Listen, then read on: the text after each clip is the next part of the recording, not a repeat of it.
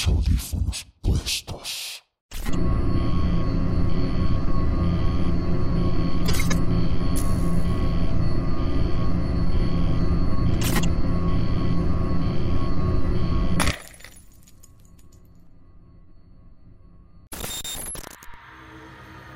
Leyenda de los fuereños muertos.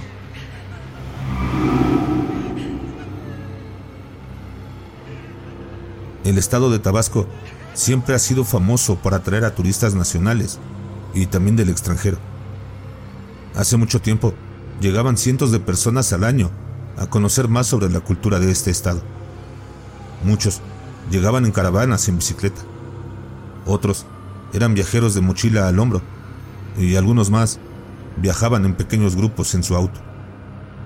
Los turistas no conocían las carreteras de Tabasco, que en tiempos de lluvia era casi imposible pasar y comenzaron a ocurrir terribles accidentes. Algunas personas que solían caminar o andar en bicicleta al lado de la carretera eran atropellados y perdían la vida trágicamente. Una vez, un grupo de turistas que viajaban en su auto perdieron el control en una curva y murieron en el instante.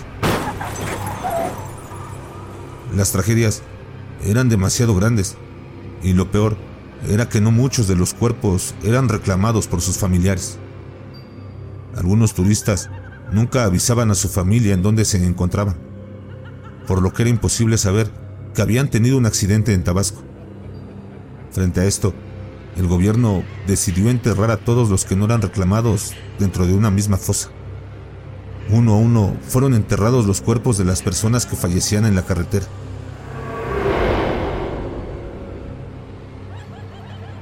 Al poco tiempo, un conductor de nombre Ramón, que se encontraba saliendo de la ciudad, manejaba bajo la lluvia, cuando encontró en la carretera a un hombre extranjero pidiéndole que lo llevara.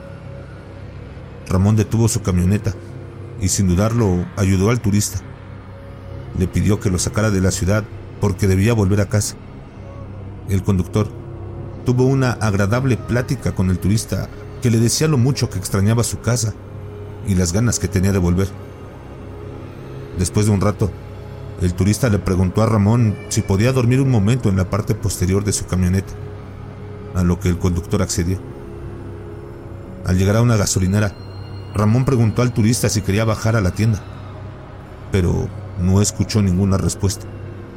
Así que miró por el retrovisor y no vio nada.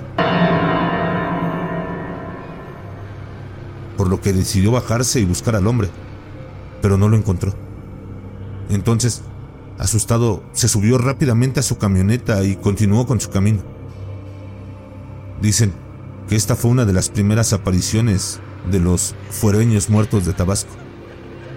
Después de esto, muchos de los conductores comenzaron a encontrarse con turistas que les pedían ayuda a altas horas de la noche, pero cuando estaban en el auto desaparecían misteriosamente.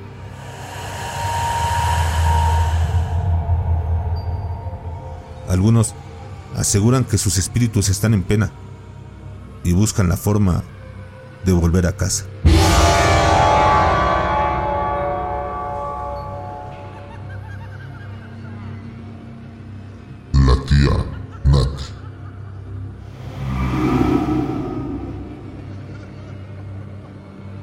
En el poblado de Acahual vivía doña Eustaquia y don Remigio, una pareja de campesinos que tenían una pequeña cabaña muy cerca del campo.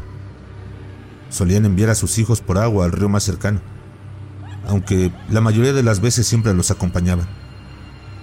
En una ocasión, su hija Silvia dijo que podría ir sola. Quería pasear por el campo y subir a los árboles.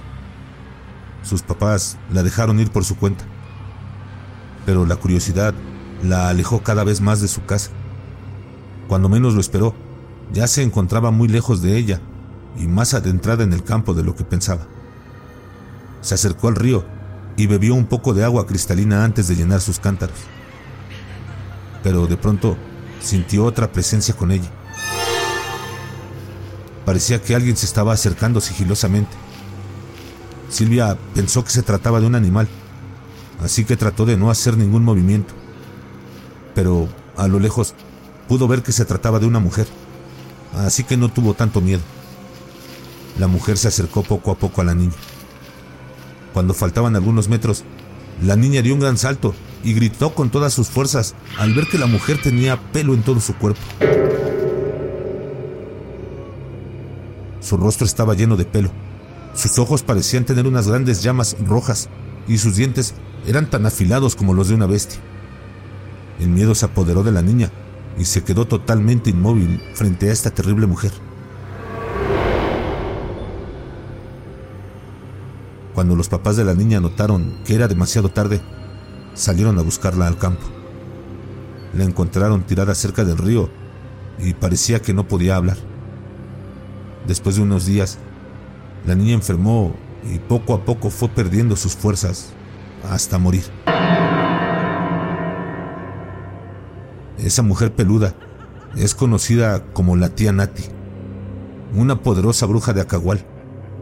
Se dice que pasea por cada uno de los pueblos buscando a niños y jóvenes para quitarles su salud y así poder vivir más años.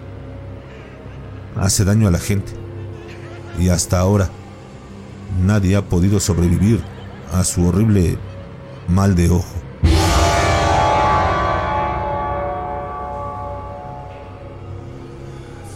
La bruja de Cunduacán.